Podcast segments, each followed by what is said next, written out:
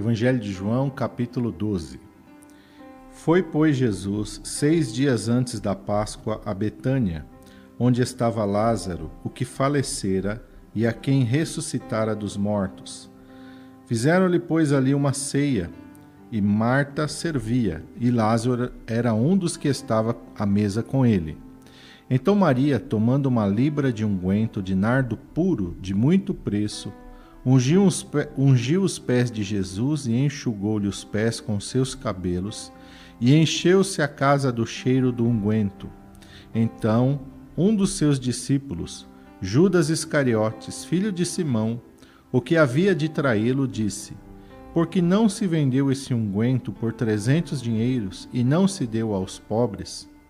Ora, ele disse isso não pelo cuidado que tivesse dos pobres, mas porque era ladrão, e tinha a bolsa, e tirava o que ali se lançava.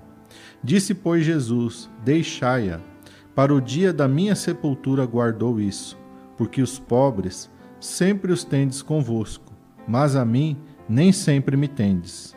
E muita gente dos judeus soube que ele estava ali, e foram, não só por causa de Jesus, mas também para ver a Lázaro, a quem ressuscitara dos mortos e os principais dos sacerdotes tomaram deliberação para matar também a Lázaro, porque muitos dos judeus, por causa dele, iam e criam em Jesus.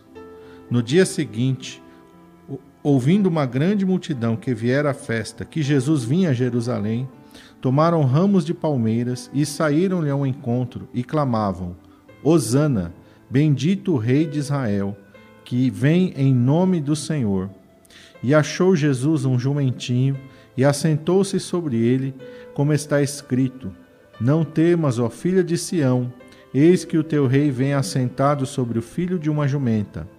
Seus discípulos, porém, não entenderam isso no princípio, mas quando Jesus foi glorificado, então se lembraram de que isso estava escrito dele e que isso lhe fizeram. A multidão, pois, estava com ele quando Lázaro foi chamado da sepultura e testificava que ele o ressuscitara dos mortos. Pelo que a multidão lhe saiu ao encontro, porque tinham ouvido que ele fizera esse sinal. Disseram, pois, os fariseus entre si: Vede que nada aproveitais? Eis que todos vão após ele.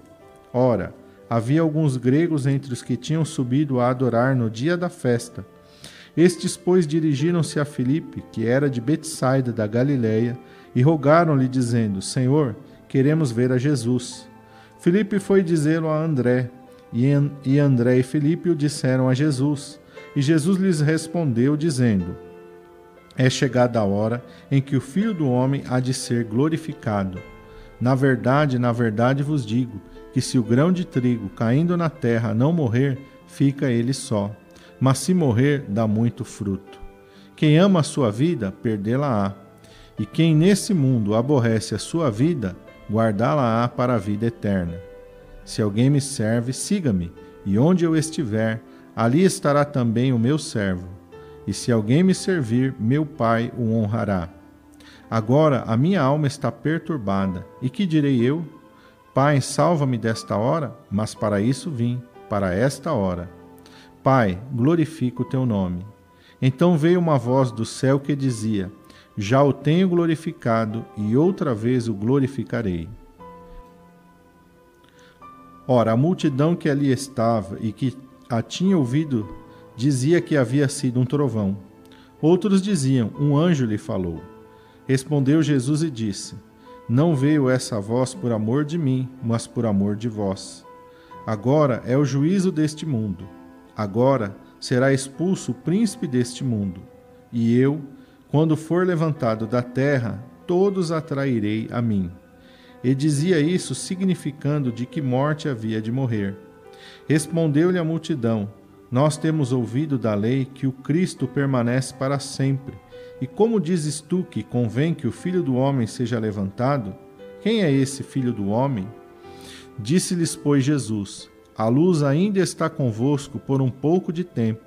Andai enquanto tendes luz, para que as trevas vos não apanhem, pois quem anda nas trevas não sabe para onde vai.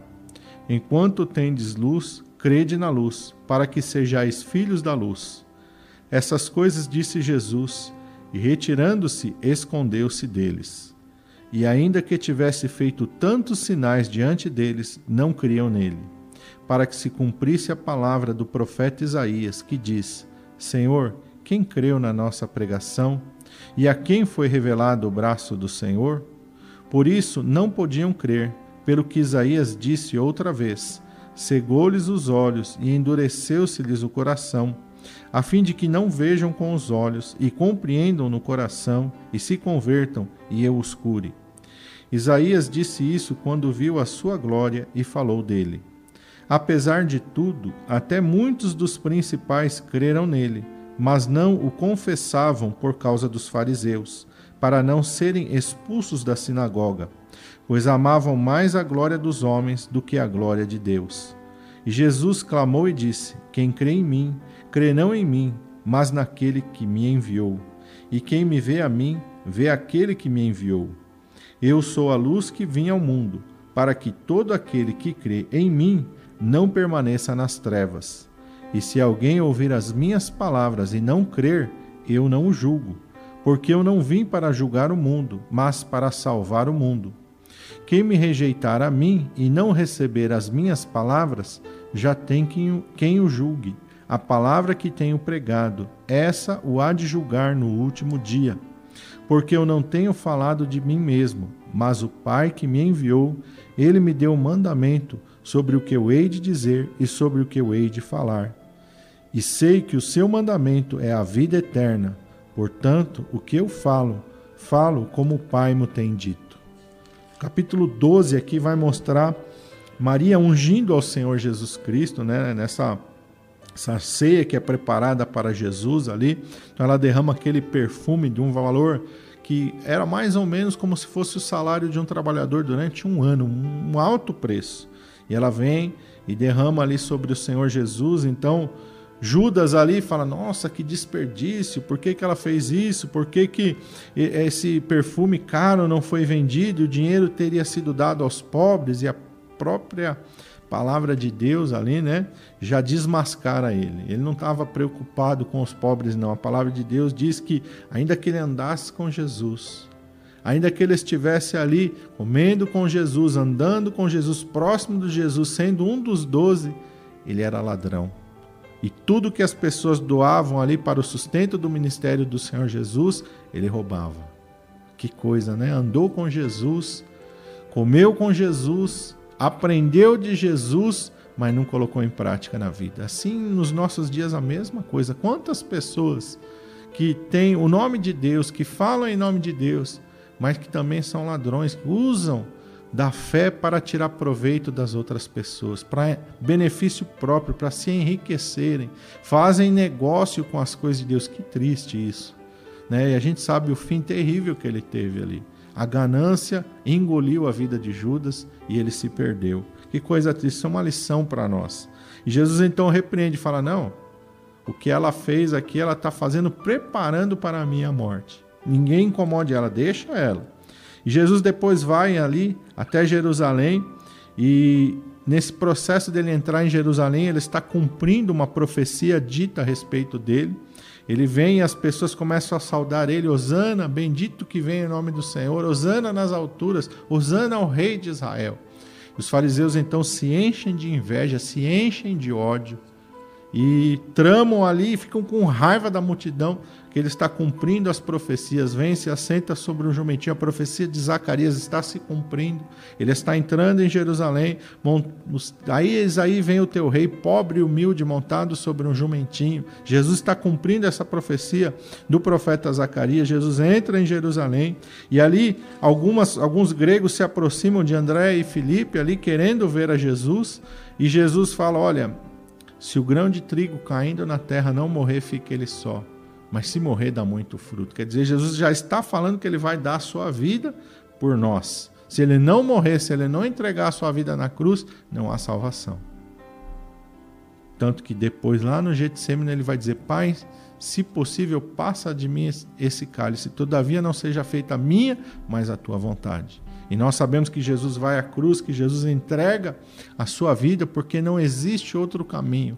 O único caminho para o céu, o único caminho para a salvação é através da cruz de Cristo Jesus.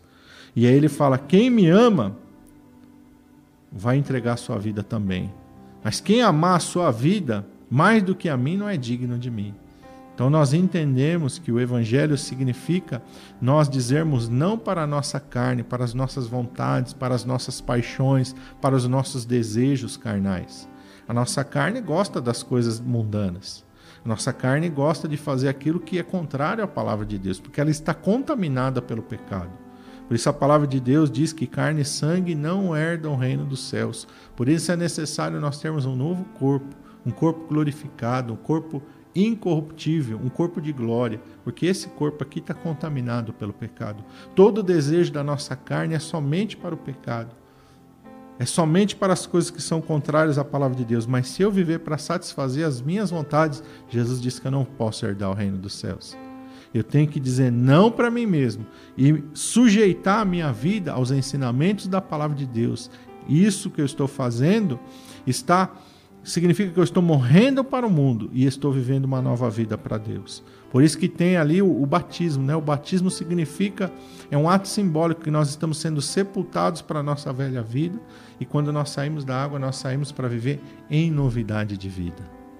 É isso que significa o batismo, né? Então, nós temos que, assim como o nosso mestre, assim como Jesus não veio para satisfazer a vontade dele, ele não veio para fazer o que ele queria, ele veio para cumprir a vontade do Pai. Assim também aquele que crê em Jesus tem que viver para satisfazer a vontade de Deus. E muitas pessoas aqui não criam no Senhor Jesus Cristo porque amavam mais a glória desse mundo. Assim acontece nos nossos dias. Quantas pessoas não querem compromisso nenhum com Jesus?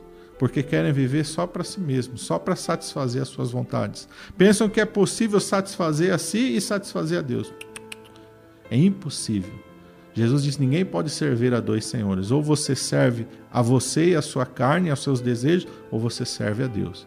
É incompatível você viver para você mesmo e você viver para Deus. Não dá. Você tem que fazer uma escolha. Ou você vive para agradar a Deus, ou você vive para agradar a si mesmo.